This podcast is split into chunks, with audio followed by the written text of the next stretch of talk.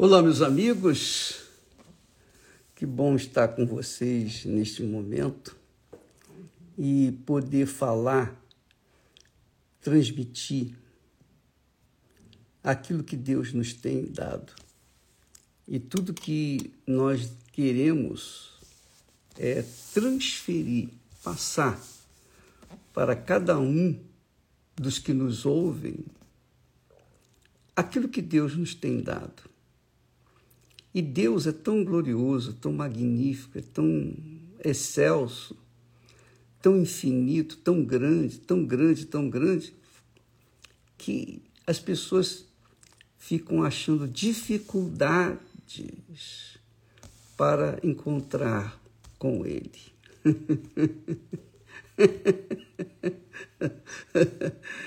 As pessoas fazem das tripas coração para encontrarem com Ele.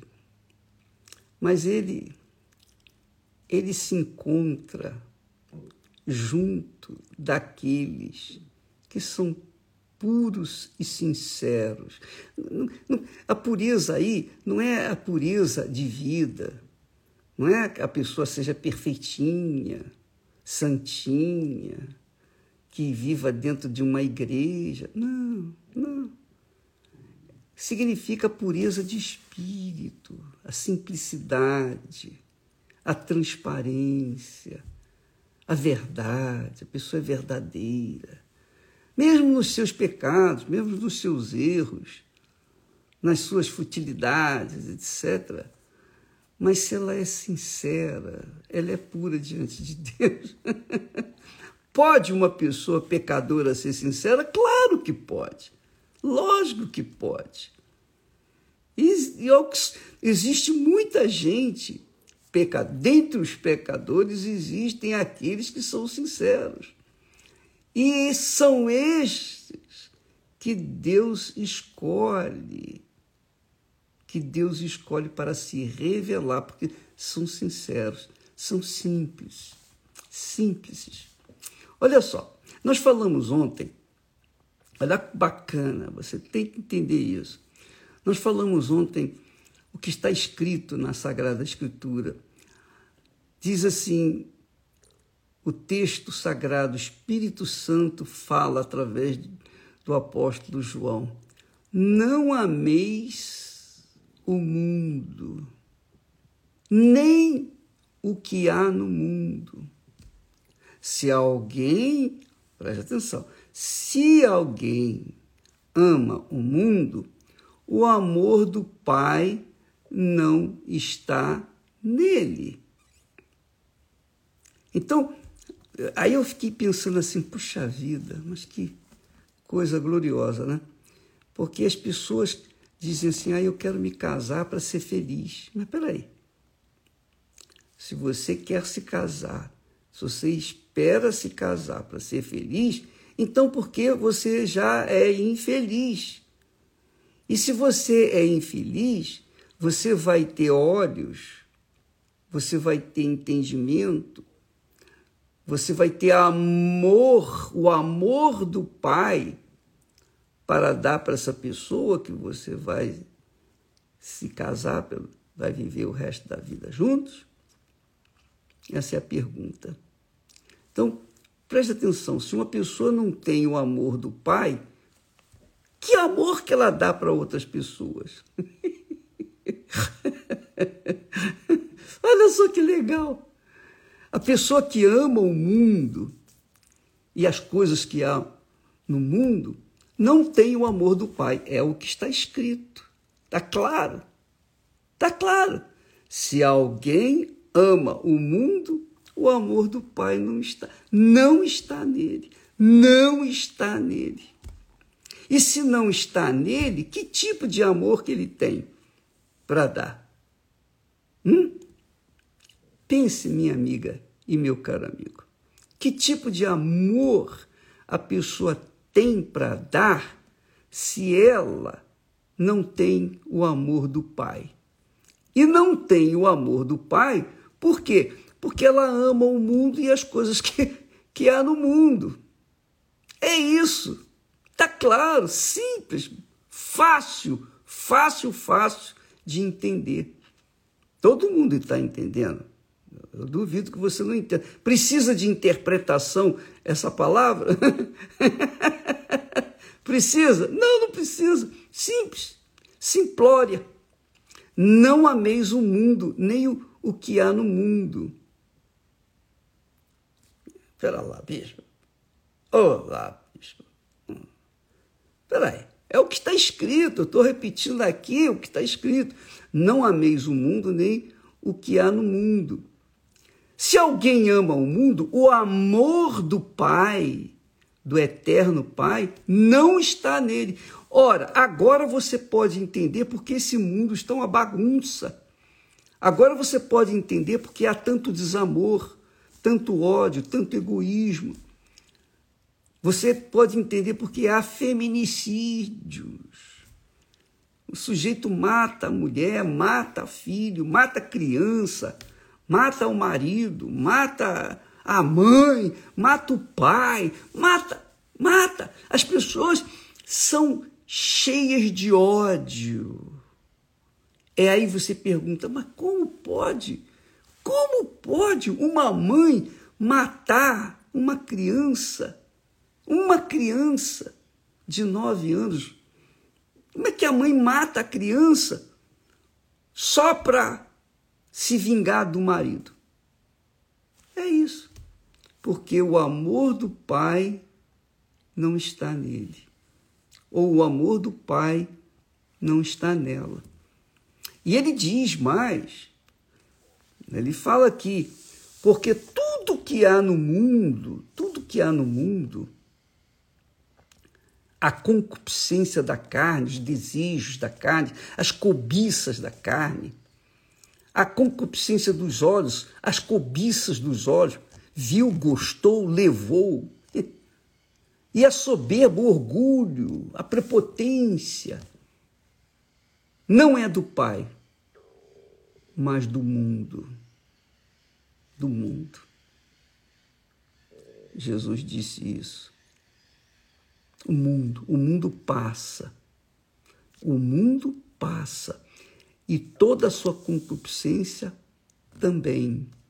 Mas aquele que faz a vontade do Pai permanece para sempre. Então, você vê aí por que que, por que, há os chamados e descartados e há os chamados e escolhidos. Claro, dentre todos os chamados, poucos são escolhidos, porque poucos tem optado pelo amor do Pai, tem se entregado ao amor do Pai, tem obedecido à palavra do Pai. Aí está a diferença. Aí está a enorme diferença entre pessoas e pessoas. E você que está me assistindo nesse momento, Avalie a sua vida. O que, que há dentro de você? Que tipo de amor há dentro de você? Se o seu amor é para agradar a si mesma, a si mesmo, se o seu amor está buscando prazer para si própria, então o amor do Pai não está em você. Porque quem ama, quem ama a Deus, ou melhor, quem não ama o mundo e nem as coisas que o mundo oferece, diz o texto sagrado, o amor do Pai não está nele. Então, se a pessoa não tem o amor do pai, ela tem o amor próprio, ela tem o amor carnal, ela tem um amor que só vê a si própria. Ela é a sua ou seu deusinho. E aí a pessoa tudo que ela faz dá errado. A vida dela é um transtorno. Mas muitas pessoas, muitas pessoas que pensam, que raciocinam, dizem: não, eu não quero isso para mim. Eu quero projetar minha vida, uma vida tranquila, uma vida de paz. Eu quero projetar minha vida de acordo, rigorosamente de acordo com a vontade de Deus, do meu Pai. Então, meu Pai, me ajude, me ensine, me oriente. O Senhor disse que quando o Espírito Santo viesse, ele nos guiaria em toda a verdade. Então, me guia, porque eu preciso de saber como eu vou conduzir a minha vontade ou as minhas vontades. Como eu vou pautar a minha vida daqui para frente? Minha amiga e meu caro amigo, essas palavras aqui não são filosofias desse mundo, não são pensamentos do mal, não são pensamentos do inferno, não são pensamentos de terceiros, são pensamentos de Deus, são conselhos de Deus não ameis o mundo, nem as coisas que o mundo, que no mundo há. Porque aquele, aquele que ama o mundo e as coisas que o mundo tem, o amor do Pai não está nele. Então, você quer ter um encontro com o Senhor Jesus? Você realmente quer? Então você tem que provar para Deus que você quer, que você o quer, que você quer encontrá-lo. Você tem que provar para Deus. Não adianta você dizer, ah, eu quero, ah, eu gostaria, ah, eu queria tanto, eu queria tanto. Muitas pessoas ficam falando, ah, eu queria tanto ter um encontro com Deus, eu queria o Espírito eu quero o Espírito Santo. Ó, quem não quer? Todo mundo quer. Todo mundo quer. Agora, provar que quer mesmo, a pessoa tem que sacrificar o seu eu, a sua vontade, a sua cobiça, os seus olhos grandes. A pessoa tem que renunciar a si mesma, para que então esteja disponível para ter um encontro com Deus, conhecê-lo, conhecer o Pai e poder nascer de novo e poder chamá-lo de Pai nosso que estás nos céus. Entende, minha amiga, meu amigo? É isso aí. Muito forte, muito glorioso. Não ameis o mundo, nem o que há no mundo. Se alguém ama o mundo, o amor do Pai não está nele. Por isso que você vê tantas pessoas crentes em Jesus, crentes que são crentes em Jesus, crentes que creem nas Sagradas Escrituras, crentes que dizem: O Senhor é meu pastor, nada me faltará, só que a vida está uma droga, está faltando tudo. Mas por quê? Deus é injusto? Deus não cumpre a sua palavra? Será que ele esqueceu do que prometeu? Não. É que a pessoa quer dividir. Há pessoas que querem dividir o amor ao mundo com amor a Deus. Essa é a realidade. Amam Jesus pelo que ele sofreu na cruz, mas não amam ao ponto de renunciar à sua própria vida, renunciar ao seu próprio amor em favor do amor que é prático, que é fazer a vontade do Pai. Fazer a vontade do Pai. Aqui ele diz: o mundo passa, a sua concupiscência, os seus desejos, suas cobiças, suas fantasias, suas baladas, suas drogas, suas bebidas, seus prazeres, tudo passa. Inclusive, hoje, nós começamos o trabalho falando na reunião da noite, a reunião da alma, nós estaremos trabalhando para que você saiba o que já está acontecendo. Os cavaleiros, os quatro cavaleiros do Apocalipse, já foram soltos. Eles já estão a caminho aí. E você, se vier da Igreja Universal hoje, vai saber por quê, como, quem são. O mundo passa e a sua concupiscência. Mas aquele que faz a vontade de Deus, do Pai, permanece para sempre. Graças a Deus. Permanece para sempre. Graças a Deus.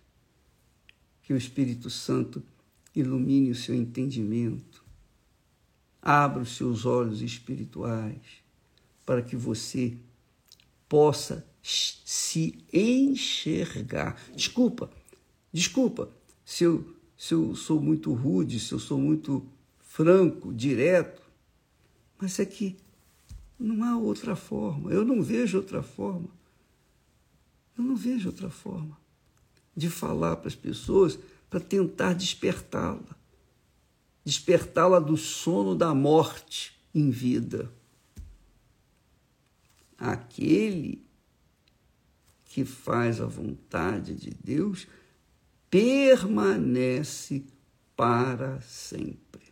Graças a Deus. Deus abençoe você e amanhã, excepcionalmente, na terapia do amor às oito da noite, nós teremos uma, um momento especial dedicado àqueles que vivem em busca de um amor verdadeiro.